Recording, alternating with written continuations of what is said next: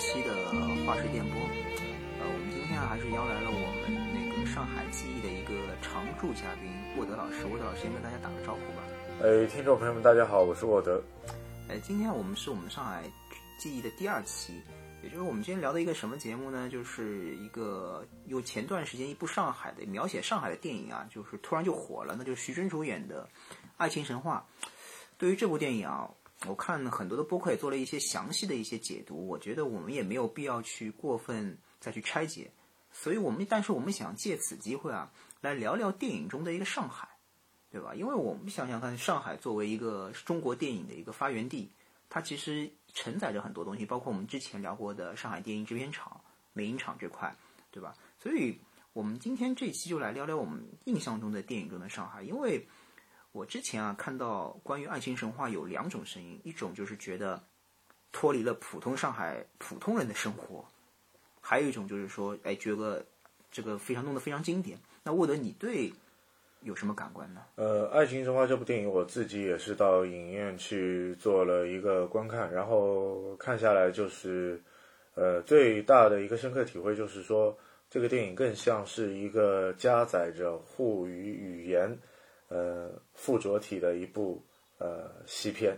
哦，也就是说，你可以理解为一部西方的文艺电影，对吧？对，可以这样说。但是有一段的情节作为。导演来说属于拼接失误，把它拼拼了有点拉垮了。嗯，就是后来对于剧本啊，对于导演的一个个性解读嘛。嗯，啊对，这这一段就是有带一个黑色幽默，带着讽刺的笔法去写的嘛。嗯，对我看了一下，他其实承载的东西就是徐峥啊，要讲的东西实在是太多了。他又要讲中年的危机，又要讲中年人的感情，包括要呈现上海的一些。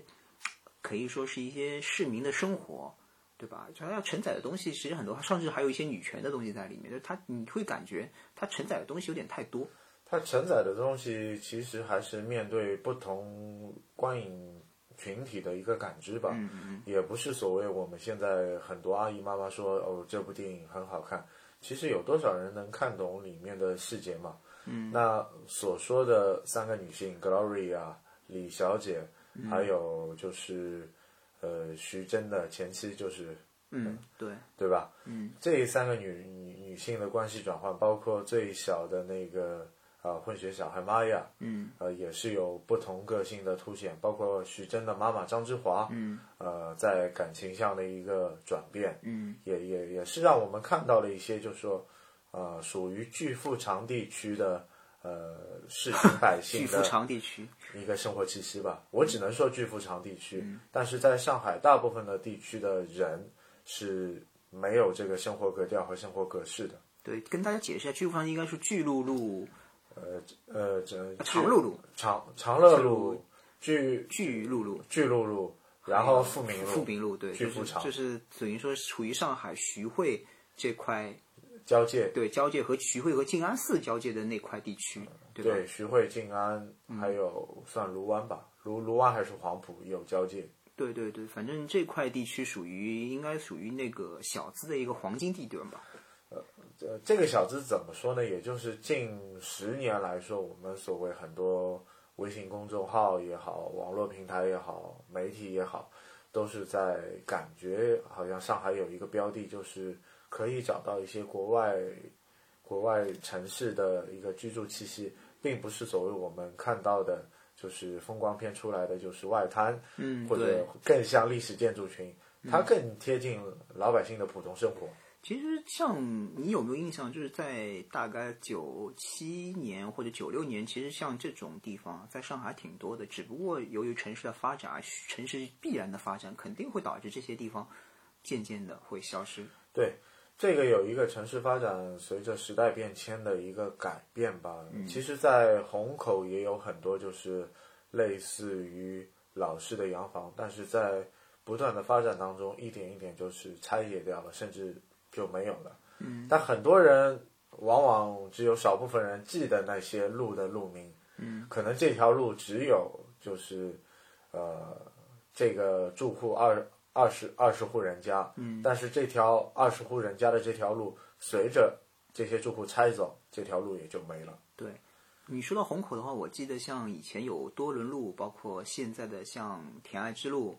还有像虹口足球场后面那一块，它现在其实相对来说保留的比较好一点。呃，像虹口就四川四川北路半径的话，有长春路，嗯，呃，溧阳路、山阴路，嗯，这个附近的半径基本上都是还有有一些老式洋房的气息嘛。嗯，那更早前到九五九六年的时候，是靠近，呃。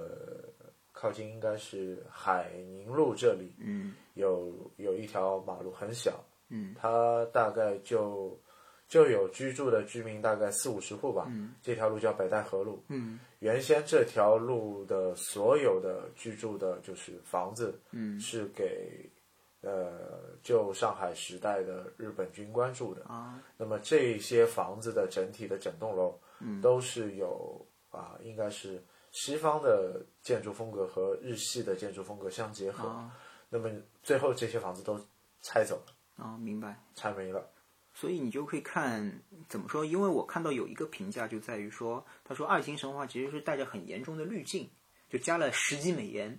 再加上很严重的滤镜，就只针对你刚才说的那些洋房区的居民的生活，所以它不能表现上海人真正的一个生活。但是我觉得没有必要去。太过纠结于这一点。对，可可能可能大部分的上海人可能还是生活在一个呃老式的公房，或者是像棚户区现在少了嘛，或者就是远远在就是城郊结合部的一个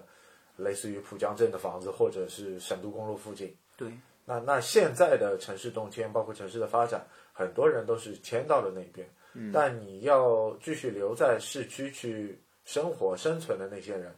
其实它的住房环境没有想象当中的那么的舒适。对对对，你真正身处其境这种老洋房里面，平心而论不方便，真的是不方便，对吧？因为我看了一个问题啊，就是薛之谦之前在微博里面也发过一个相应的微博，他说：“哎，《爱情神话》虽然是一部好片，但实际上真正他的意思说，能真正能反映上海市民生活的，应该是《古风》那部片子。”但是我觉得没有必要去刻意去怎么说做相比，因为古风它其实呈现的是上海一个更加粗粝或者更加底层的一个市井的一个市民生活，而《爱情神话》你刚才也说了，它其实表现的是它披着一部文艺片的一部上海话的电影，就就应该这么说吧，就是说不同维度看待电影的方式是不同的，但是属于九十年代可能更多老百姓喜欢看自己贴近生活的电影。那么我们身处这个时代，我们可能更希望我们看到我们心中所向往更美好的生活环境吧。对，因为我想起一部电影，就是一部电视剧吧，叫做《孽债》。就我们之前也长期 Q 到过这部电视剧，这部电视剧就特别拍的特别有意思。它，但但我从来就是没有做成一期播客节目，或者是深入深入向的节目。挖挖个坑，下次无论是慢点讲或者话时间播，可以。做一期话上海话的那个孽债的一个节目，但但你我我们说就是我们当时做到夺子战争的时候，其实也是布了一些孽债的梗嘛，因为呃夺子战争有一些就是孽债的前缘嘛。你可以认为夺子战争是孽债的姐妹篇，是前缘是前缘，对，然后这个是后续。对你想想看，孽债它这部片子其实是真的反映了当时全景是反映当时上海人的整个的住房条件。你看有闵行的别墅区，闵行的小别墅，然后有市中心的老洋房，老洋房。也有公寓式的单位石库门，石库门，还有一些 dream dream world dream house 那种，对，康健新村里面的那种，各各种各式各样的房子，还有然后你棚户区，你你能够看到，然后这些房子也是在一些就是视频媒体或者是小红书有有一些解读嘛，对对对。怎么说呢？就是我个人觉得，就是你硬是要把古风和爱情神话比的话，其实没有任何比较性的，因为我觉得他们就是两种不同风。因为你可以看古风，更多的应该是一个商业类型片，它是应该由香港的导演用香港的班底来拍了一部等于说是一个商业类型片的一个电影，对吧？呃，古风的电影性质更像是合拍片，嗯，但我我我说爱情神话这个电影更像是一个。在上海居住的，就是呃打工人，对，对于上海这五六年的体会，然后写出了本子，嗯，找着上海的演员来拍他眼中的关于上海的故事。对，你可以看到这个解读应该更更贴切。对对对，你我可以看到，像我们可以看演员的阵容方，古风他找的都是上海的滑稽的演滑稽戏的演员，包括除了一些男主啊。比如王华英啊，呃，应该是王华英吧？王华英，王华英和潘爸爸。对，王华英、潘虹，包括刘青云这三个，应该是一个专业的演员。后面的话，像其他的一些路人甲、路人乙，几乎找的都是对。上海滑稽集团的一些演员，都都是华剧圈内的所有的演员，像吴妹妹啊、林夕彪啊、张定国啊，包括我们还能看到的啊张国庆啊，嗯，对。啊，等等等等，嗯，爱情神话就不一样，就纯粹找的是一些可以说是话剧演员或者一些老戏骨，对，或者就是属于八十年代的上海的电影明星，像张志华。嗯，我妈就我带我妈去看的嘛，她就特别喜欢周野芒，她第一她觉得周野芒的声音好听，而且她个人认为，她说周野芒的上海话是这几个演员中最标准的，这可能跟周野芒自己的话剧功底，包括他做过配音工作也有关系。这这还是年龄段的关系嘛？因为周野芒和我爸是同年的，都是一九五六年的。嗯。呃，其余的演员基本上，张之华比周野芒还小两岁。嗯。那么其其他基本上都要小十多岁以上。嗯。那那徐峥也要比周野芒要小大概十四十五岁吧。对，周野芒拿捏这种角色，作为一个老戏骨，他拿捏这种角色肯定是手到擒来。你可以看到他现在演这种角色，基本上浑然天成，对吧？因为话剧舞台上他演的更多的角色是外国人，嗯，所以包括他早期的配音也好，《成长的烦恼》杰森·西维尔也好，都是一个外国的男主人。那么他来演这个，呃，我们说老乌这个角色，呃，如何演？其实可能也是他声音声音演绎天赋当中的一个更好的宣泄和或者是表达吧。嗯，我记得剧中有一个对比特别有意思，也就是说他知道了索菲亚·罗兰。去世的消息，那个脸部的特写啊，就是演的非常到位。而跟他对比的是徐峥，徐峥怎么说呢？徐峥在老吴去世之后，他们不是在观看《爱情神话》这部电影，就是意大利的那部电影之后，他也有一个特写。但是你会觉得，确实周野芒还是个好演员。他虽然徐峥也也在有演一个特写，但是跟周野芒比还是稍微差一点。呃，这这个我就不做过多的评述，但是我想。聊一个点，就是三个女性当中，Gloria 这个人物性格吧，就是她和徐峥有一个片段，就是他们在一个 KTV 当中分手，嗯，好像 Gloria 看看似不经意、无所谓的表情，其实她心里还是有挂住老白这个人吧，嗯，就是说，呃，看似可能稀松平常的一个人，感觉好像性格放荡不羁，但是内心当中。还是有有软弱的地方，或者触动内心真实情感的地方。嗯。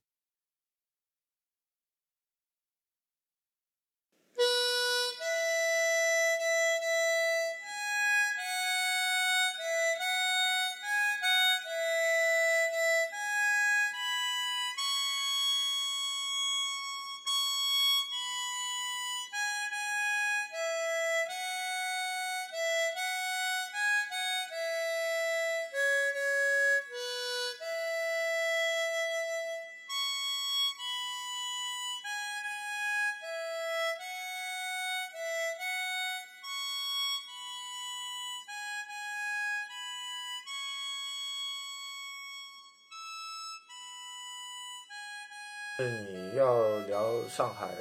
电影，包括就是我们电影中的上海，其实还有一部电影，就是我也是有段时间也是在看，包括我们小赛也是一直 Q 到了这个电影的片名《上海假期》。对，是许鞍华导演的《上海假期》。为什么我一直会 Q 到这部电影呢？因为我个人觉得他是把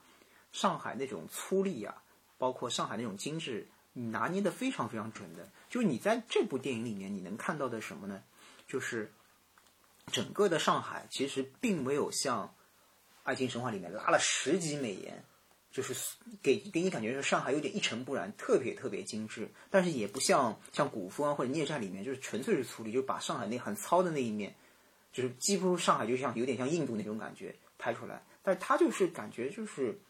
我就是给我感觉就是我以前印象中的上海其实就是这个样子。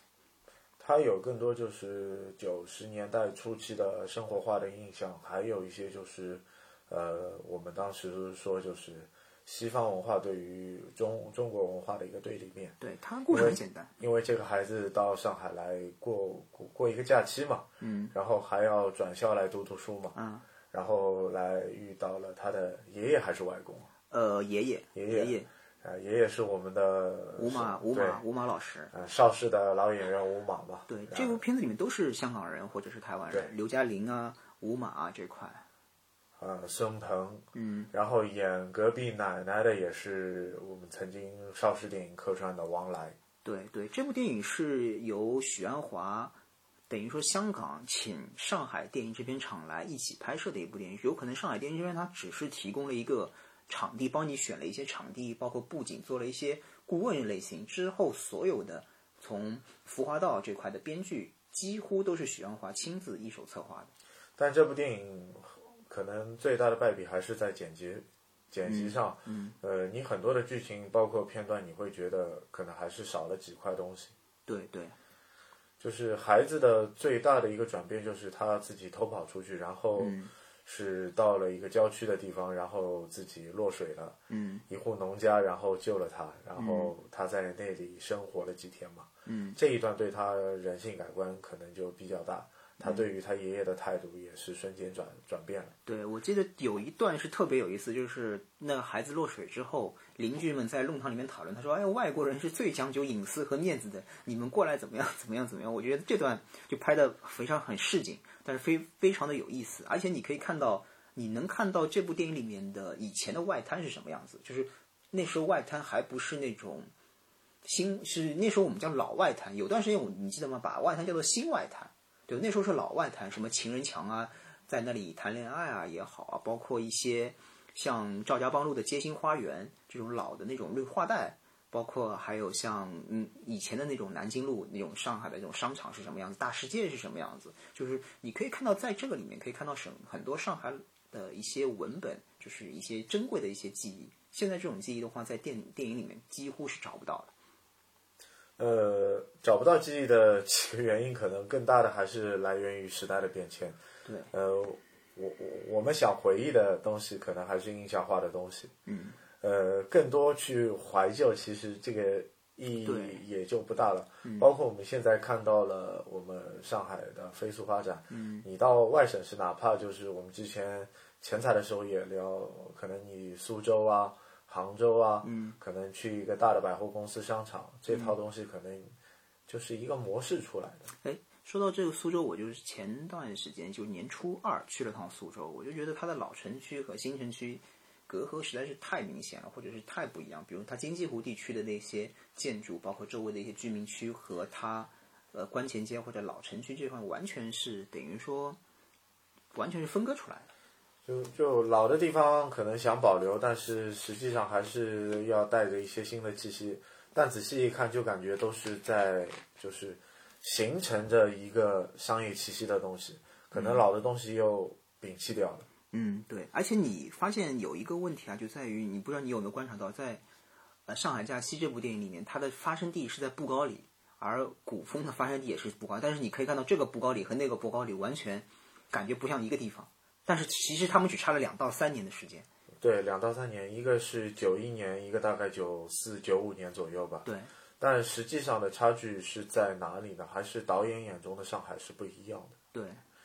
那那许鞍华呃可能大家最熟悉他的电影，电影可能觉得是文艺片啊，什么天天天水围啊，嗯呃，其实其其实你更往早前翻，许鞍华的电影，许鞍华也算香港新浪潮时期的一个电影。他早期的两部电影，在就是前段时间的上海的香港电影周也是得到了展映，一个是《风劫》，然后还有一部电影是叫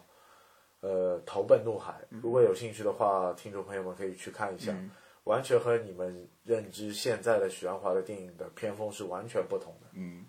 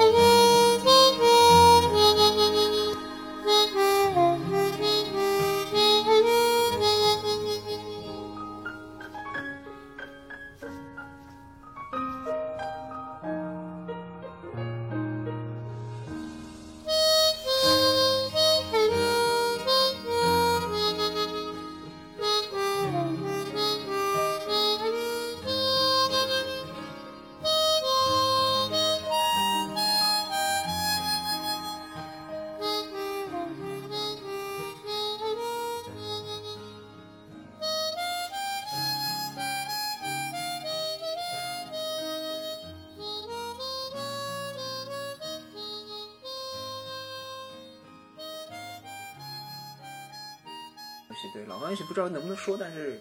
老房缘起当然可以说，它也是在上海发生的一些故事。还有一个青春剧的故事，就是好像是什么青苹果乐园还是啊，我明白，我我 Q 到你的点了，就是老房游戏，我知道它的编剧是呃，好像是《康熙微服私访记》和《铁齿铜牙纪晓岚》那个编剧，而且这部剧它编的非常之好。为什么？为什么我印象会比较深呢？就是前前段时间，就是大概前两个月，我朋友圈里面有一个四川的朋友，他是第一次看老房游戏，我不知道他是通过什么渠道，就是可能是通过一些其他渠道看到。他说：“哎呀，老房游戏这部片子太好看了，但是这个结局，他说如果结局真的是那种不是好的结局，他真的想给那个寄刀片。而且我可以看到他这个应该是一个建国路的房子吧？对，这套房子后来也是在很多的，呃电视剧当中又反复出现。你你可以找到，我记得当时呃上海的一个频道就是呃娱乐频道还一直去采访那套老房子。是吧？对，哦，这个我就不是很清楚，因为你说老房有喜的话，应该是九七年、九七年、九八年时候左右拍摄的一部，对，对，也到，到正式播放大概九九年吧。嗯，他是找了台湾的演员，甚至还有香港的演员，对，台湾、香柯震、柯震恶老师嘛，光义光义老师，哎然后很很很多的台湾的演员，包括苏有朋啊，对，呃，包括我们后来火的就是赵薇和苏有朋，都在这部戏里有客串。啊，赵薇的话，等一会儿逼掉他，这这个演员的名字你还是要要要去保留，对吧？嗯嗯，就我记得那时候他有一个特别有意思的情节，就是里面那个小女孩特别喜欢张信哲，嗯，对吧？就特别特别特别喜欢，就我你会感到，其实你在这部电视剧或者很多电视剧里面都会看到当时的一些流行文化，就是那时候其实张信哲在那个时间点就是一个顶流角色，就相当于现在的比如说某某歌手啊那种。对，他他也属于四大天王之后的呃十位有有影响力的歌手吧。嗯，我当时情歌王子，对，不止情歌王子，甚至我记得还有当时音乐台排过一个排行榜，所所谓的呃十 top ten 的十位呃天王杀手。嗯，所谓天王杀手，对，我记得那时候还有很奇怪的一个点，就在于比如说把几个比如嗯完全没有什么关系的几个新的人，里面有当然有周杰伦啊，就是什么说新四大天王，但是我觉得现在你现在反观，除了周杰伦的话，那三个都不够格做什么天王。对，那那那其实这个话题又不重要了，因为因为可可可能你想更多关于上海的嗯。呃影视作品，除了我们大荧幕电影，还有电视剧，还有一块其实我们一直可以聊，但又又不可忽视，嗯，就是室内的情景喜剧。对，一个是从就是建筑的外部来了解这个城市，嗯那么从建筑的内部可能就是知道你说的是哪哪些通过情景喜剧。那我首先想说的这个情景喜剧不是我们上海本地的，嗯，就是说也是北方人角度的新十二家房客，对，北方人角度的上海，因为我很有意思。前几天我有一个朋友一本正经的胡说八道，嗯，他跟我说张伯伦这个名字是，他第一次了解张伯伦就是瓦尔特张伯伦嘛，是 NBA 的五十大巨星之一嘛。他跟我说这个名字是中国人，我后来我直接 Q 了他一个张伯伦的原梗，嗯，我就说你知道张伯伦中文名字出现是哪哪一个作品吗？我告诉你，《星期十二家房客》对对对，那个吴双义扮演的那个张先生，他就是那个房子的男主人，他就叫张伯伦。这个片子我看一下豆瓣评分非常高，大概要九点二、九点三分。但是有点很唏嘘的就是里面的这些老演员、老师的话几乎都离世了，从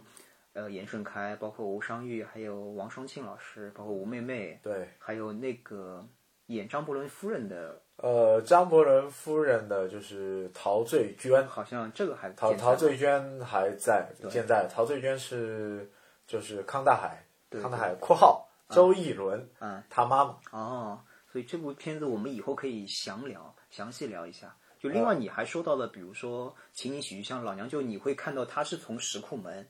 再到复式的公房，再到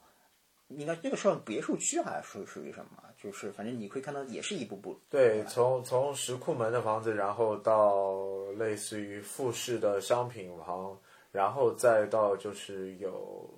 有很多邻居的小区的一个类似于像像应该是独栋的别墅还是联排的别墅，我就不知道了。这个这个这个可能待考证吧。嗯，反正这个从不同住宅的转转转变来表达他他们新时代的不同生活状态。嗯，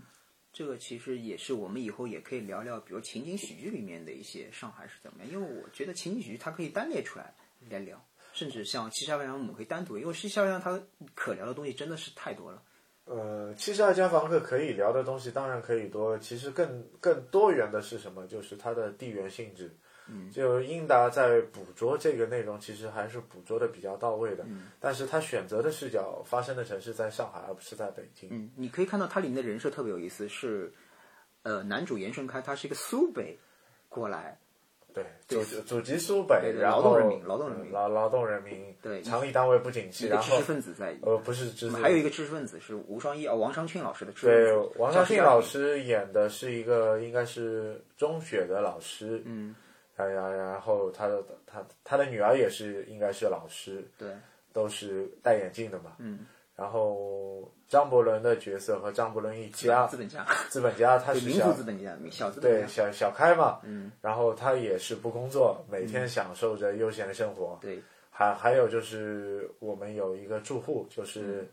英达的北京北京住对北京北北京住户英壮外来务工人员，外来务工人员对吧？英壮演的一个角角色，每天也不知道干干干什么事，做那个外外汇工作的，因为他每次都说，哎，你要比如说美金换人民币或人民币换美金的话找我，应该是做一些外汇工作的一个。可能是倒爷吧。对对，金融工作，金融工作者，因为他可能是们里面提到倒爷吧对，里面提到他是一个金融工作者，对吧？还有我们聊了这么多，你还有比如说其他的印象中的一些上海的一些记忆吗？呃，其他印象当中的不要提郭敬明的《小时代》就可以。呃，我可能也不会聊到这个东西。嗯再再覆盖更广的关于上海，可能来自于日本的动画片吧。比如呢，呃，日本的动画片像中华小当家。呃，中华小当家可能是最小的一部分，最大的一部分来自于呃北斗神拳的这个作者苍天之路啊苍天之拳。啊，苍天之拳讲述的故事就是在上海发生的。对曹家拳、刘家对拳、孙家拳，对吧？这这部动漫作品差不多零六零七年就有了，啊，然后反复也是讲述着旧上海时代的故事。嗯嗯。但是你不得不提的，也就是所谓的中华小当家，因为“魔都”这个词虽然考据不是说中华小当家里开始，但是的话，真正让上海成为魔都，应该就是从上海就是中华小当家开始。所以你不得不提的话，也就是这一块，对吧？嗯。什么黄浦江的对决啊，对吧？另外，我们我们不谈为什么为应该谈一部叫《上海滩》这部。呃，《上海滩》这部电视剧虽然不是新上海，是老上海。啊，这这个这个老老版的也是源自于 TVB 吧？嗯。源自于 TVB 对于上海的这个故事的念想吧？嗯。那也有吕良伟、周润发、赵雅芝，嗯，呃，包括我们呃刘丹，嗯啊，四四四位大牌，然后演的这些故事。现在你会发现，呃嗯，在在内地最活跃的其实是吕良伟老师，对吧？不过他好像是一直是演过一些老上海的，比如说他还演过杜月笙，就是《上海皇帝》里面还演过杜月笙，对吧？那那上海皇帝的视角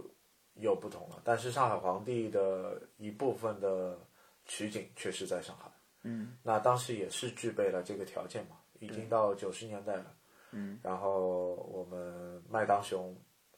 麦麦氏影业到上海来寻求一个合作。嗯，也有很多上影场的演员出现在这部电影当中。对，还有一部我印象中还有一部是日本人眼中的上海，还有一部什么就是，呃，织田裕二演的《军火》。啊、有哨兵。对这部片子，平心而论拍的不咋地，但是你会觉得，怎么说呢？就是日本人眼中那种上海特别有意思，就是你会看到一会儿嘛是在外滩，一会儿嘛是在瑞金公寓，一会儿没有跑到七宝老街去找一段场景在拍。这个可能更颠覆像那那我可能会聊到一部日本的电视剧，但是他眼中的不一定是上海，但是他用了很多关于上海的镜头，就可能日本人对于金融方面还是觉得亚洲的，就是属于那个年代，可能还是上海的建筑比较有特色吧。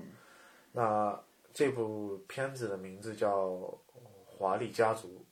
啊又用直译过来应该叫《华丽家族木》。村拓哉那个版本吗？呃，是木村拓哉的那个版本，木村拓拓哉，然后北陆大星也，还有哦配、配角应该是有西村雅彦，嗯，然后他选用了一个外滩的一个外景，嗯，然后剪辑到里面去，但其实他没有交代他是在上海。哎，你说到这一点，日剧里面很多的一些上海情节挺有意思的，比如像我记得有一部是描写呃卖国贼叫做川岛芳子的，他最后一个镜头也就是定格在上海的叫做南京路步行，就是现在的南京路步行掉下张纸，但这张纸的话肯定是有问题的嘛，就是掉下张纸，它也是把上海作为他们的一个怎么说呢？怎么说呢？它就是对于中国的一个印象吧。可能你可以看到，像我记得成龙电影里面有一部叫做《上海正午》，其实整部片子里面其实跟上海没有关系，但是外国人去当时在那个很偏见、很狭隘的一个现象下，可能中国里面以他们认识也只有上海这个地方，或者有最多也就是个北京，对吧？这个地缘性的东西可能就是附附加着呃他们所谓的名词解释吧，嗯，就类似于扬州炒饭的故事一样。对，什么天津饭啊，那种是一样的，对吧？嗯嗯，好，我们今天聊了这么多，就是可能可能最后好像聊差聊差了，聊了这么多乱七八糟的那种东西，对吧？就是其实我们就想说一下，就是呃，通过爱情神话，我们了解了很多影视剧里的上海，无论是嗯，比如说我们自己眼里的，包括一些我们港台同胞眼里的上海，包括像呃外国人眼里的上海。其实我们真正的上海的话，还是希望大家到上海来看看，因为上海不是光有那种什么常熟路也好啊，或者是吴康路也好，我们上海其实有很多的一些东西在里面。呃，更多的看上海的方式，你可以通过一些纪录片或者摄影记者对于上海的一些啊、细节、生活的一些拍摄或者是影像来了解上海。对，因为这些上海可能更接近于我们生活的上海。对你也可以去看看，比如说闵行的上海，我觉得也是一种特有的生活。包括你去张江，你看看，呃，周一到周五的张江和你节假日去看张江也是不一样的。就是你可以从很多角度去看，就跟我看北京是一样。我看望京的北京，国庆的北京的望京，包括真正在工作日的望京，其实也是两种不一样的。每个地方都会有多元化的东西，就看你从哪个角度去看，而不是片面的去说，哎，爱情神话只是它表现的是就是上海，它是不能说这样一个点，对吧？对，嗯，呃，你从各个城市各个地方，它朝九晚五也好，嗯，呃，它国庆的节日也好，包括受疫情形势的环境也好。它有不同的层次化的展现，嗯，并不是所谓我们看表面光鲜的那一面，但其实也有很多深层的挖掘吧。对对对。但我们希望去看到的是最真实的那一面，嗯，这个才是我们想看到的这一面，而不是带着偏见或者带着滤镜去对怎么样？呃，其实还想留一个梗吧，就是说我们以前会听到一些老的电影导演说一些话，就是说。如果想做一个导演也好，想做一个编剧也好，可能你要把自己最真实想表达的内容去表达出来。嗯，那么现在作为一个电影电影人或者电影从业者，他们如何去表达一个真实自我呢？嗯，这个就是我们要打的一个最大的问号。嗯，可能我们想表达的东西还是需要过多的转换去表达。嗯，并不是那么直言不讳。嗯，如果你太直。给别人的话，你会觉得怎么说呢？就会觉得有点难堪，有点难堪，可能甚至这个原片的片名可能就要改。对，可能是《爱情神话》之前的片名可能不叫《爱情神话》，但是围绕着这部意大利电影的这个梗，嗯，哦，这个电影电影好像又叫《爱情神话》。对，但其实说的故事和《爱情神话》有关吗？这个关联度其实并没有那么高。对，它只可能只是。继承了为了纪念老吴，就是他一开始不是因为纪念老吴，所以把这块做成了一个美术，就是好像是一个叫做什么辛不辛苦，对吧？可能白辛苦，对，辛不辛苦白辛苦，反正他有可能纪念老吴的话，反正这块做，而且怎么说呢？爱情的话逼格也比较高，也可能这么去想，对吧？啊，这个就是说，大家如果静下来细挖这个东西的话，可能这部电影的评分可能又要下来了。嗯，但是。更多的话，我觉得大家如果平时看美剧的话，或者看这些情景的系列剧的话，你就会感觉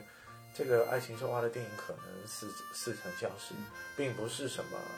呃遥不可及啊，或者你特别想看到的这个电影吧。嗯，反正我们今天推荐的几部电影，无论是爱情神话也好，古风也好，特别是上海假期。也也不说特别上海假期，就是说可以去看一下。你你的转换过程当中，我们也可以把这些剧啊或者电视作品、影视作品啊列到我们这个呃